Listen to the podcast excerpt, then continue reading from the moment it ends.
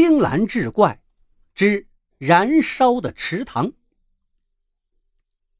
池小军是村里的混混，他跟同村的刚子有仇，这个仇就是因为鱼塘结下的。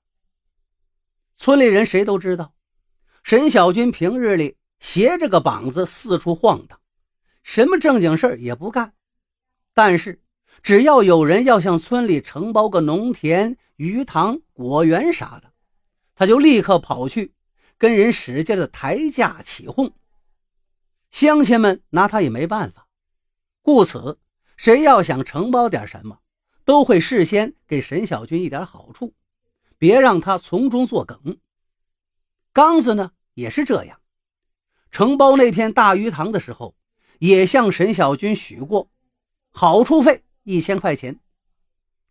可是鱼塘承包之后，大半年的时间都过去了，刚子是一分也没给。沈小军跑去找他要，刚子眉毛一挑，眼珠子一瞪：“许下了也不给，你能咋的？你以为就你会耍赖皮？老子我就是专门要治治你。”沈小军拿刚子也没办法。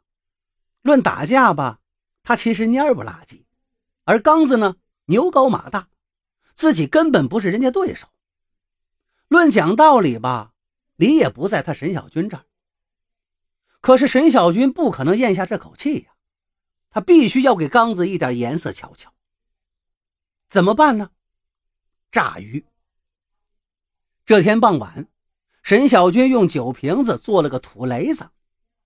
瞅着刚子家里准备开晚饭了，他拎着这个土雷子，直奔刚子的鱼塘。只要他把这个土雷子点着，往鱼塘里一扔，那塘里的鱼肯定都得翻成白肚。鱼塘离村子有二里来地，等刚子听到动静赶到鱼塘，他沈小军早就溜得没影了。沈小军赶到鱼塘的时候。太阳已经落山了，他瞅了瞅四下无人，于是便掏出打火机来。可是还没来得及打着打火机呢，忽然感觉身后红光一闪，紧接着轰隆一声巨响，震得他两只耳朵都麻了。沈小军吓了一大跳啊，自己这土雷子还没点着呢，哪儿又出了这么大的动静啊？他急忙回头一看呢。顿时都愣呆了，身后那间缸子的鱼棚子塌了。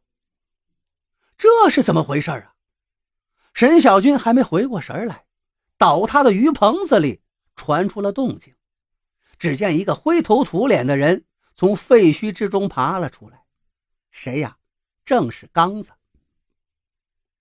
这时，刚子也看见沈小军了，他咬牙切齿地骂道。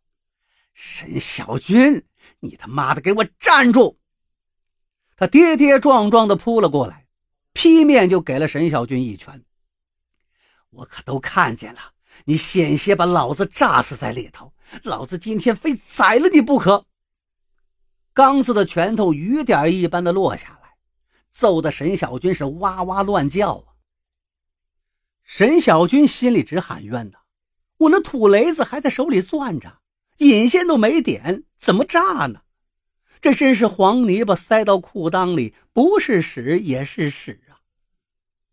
就在俩人纠缠不休的时候，他们突然听到身后也有了动静了，鱼棚子的废墟咯吱咯吱的响了起来，那些木板呐、瓦片啊，自个儿往上拱了起来。这是怎么回事啊？刚子也扔下沈小军，回头一看呐，就跟竹笋破土似的，有个东西从废墟当中拱了出来。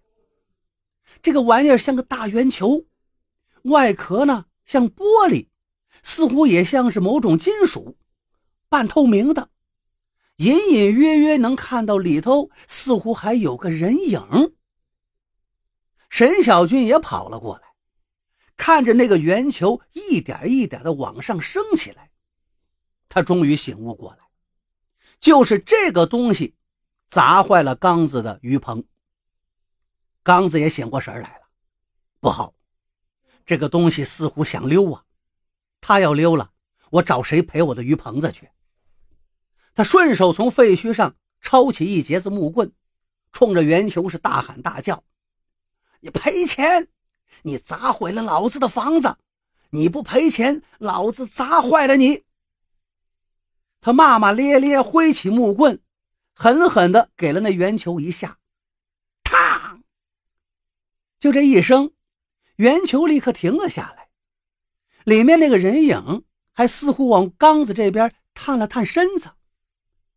一看自己的阻挡有效果，刚子更来劲了，又拿木棍使劲敲了一下圆球，嚷嚷道：“你给我出来，咱们俩好好谈谈赔偿问题。”约莫有半分钟的时间，那个圆球啊，竟然无声无息的。开启了一条口子，好像是开了一扇门似的。有样东西从门里飞了出来，落到了刚子的面前。